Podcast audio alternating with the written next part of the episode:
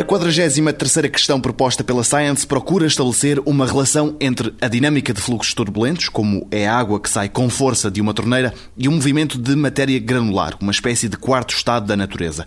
Uma teoria que ali os dois parece estar ainda longe de ser encontrada, a complexidade dos assuntos ainda é demasiado grande, como explica José Fernando Mendes, professor no Departamento de Física da Universidade de Aveiro. A resposta não é, como é óbvio, fácil, porque se fosse fácil não fazia parte deste, deste conjunto de perguntas perguntas. Assim, à partida, eu acho que não. Acho que a resposta é que não, ou pelo menos nos próximos de, tempos eu acho que não se vai conseguir. Na questão do, dos, movimentos, dos, movimentos, eh, turbulentos, é um problema clássico.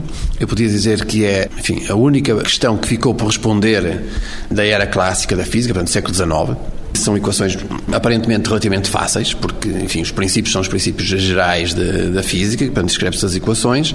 O problema depois é que elas são eh, não lineares, portanto, são equações não lineares e podem originar, por exemplo, movimentos caóticos. Determinados movimentos num regime simples, duas partículas que estão muito perto uma da outra, ou se pensarmos em termos de espaço de fase, elas vão evoluir, digamos assim, quase sempre encostadas uma à outra. Isto numa, numa imagem simples. Quando o movimento é caótico, duas coisas que partem muito próximas podem imediatamente separar-se e nunca mais se encontrarem. E, portanto, isto quer dizer que, mesmo que as condições iniciais sejam muito parecidas, o movimento por ser caótico, o resultante pode ser muito diferenciado. Os meios granulares são outra classe de problemas. Eu aqui estava a falar de, de, de líquidos e de gases. Os meios granulares, que também é uma área, e há quem considere que é o quarto estado da matéria. Isto porquê? Porque ele tem as propriedades, quer dos líquidos, quer dos gases, quer dos sólidos.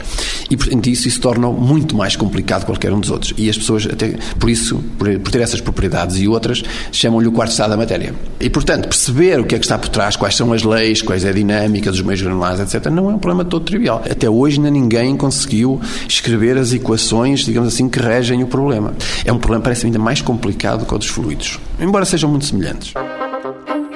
Na próxima edição do 125 Perguntas, a unificação das leis da física.